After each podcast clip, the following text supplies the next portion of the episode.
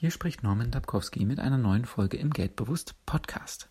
Ich besuche regelmäßig die städtische Bücherei und hatte dort eine sehr schöne Situation, über die ich heute erzählen möchte. Aufgrund einer überschrittenen Rückgabefrist war ich in der Situation, Mahngebühren bezahlen zu müssen. Und dabei handelte es sich um 10 Euro, je 1 Euro pro Medium. Und das fand ich ärgerlich.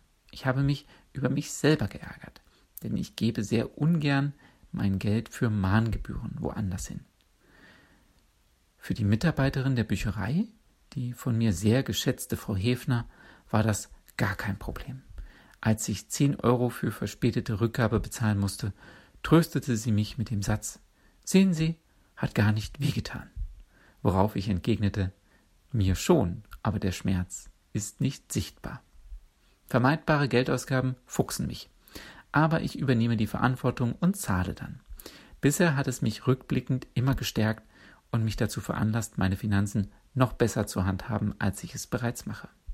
Und deshalb möchte ich dich dazu ermuntern, auch aus solchen Momenten etwas mitzunehmen und eine vermeintlich negative Situation als Impuls zu nutzen, besser in deinen Finanzen zu werden. Luft nach oben ist immer, das kann ich mit Gewissheit sagen. Ich wünsche dir eine erfolgreiche Woche.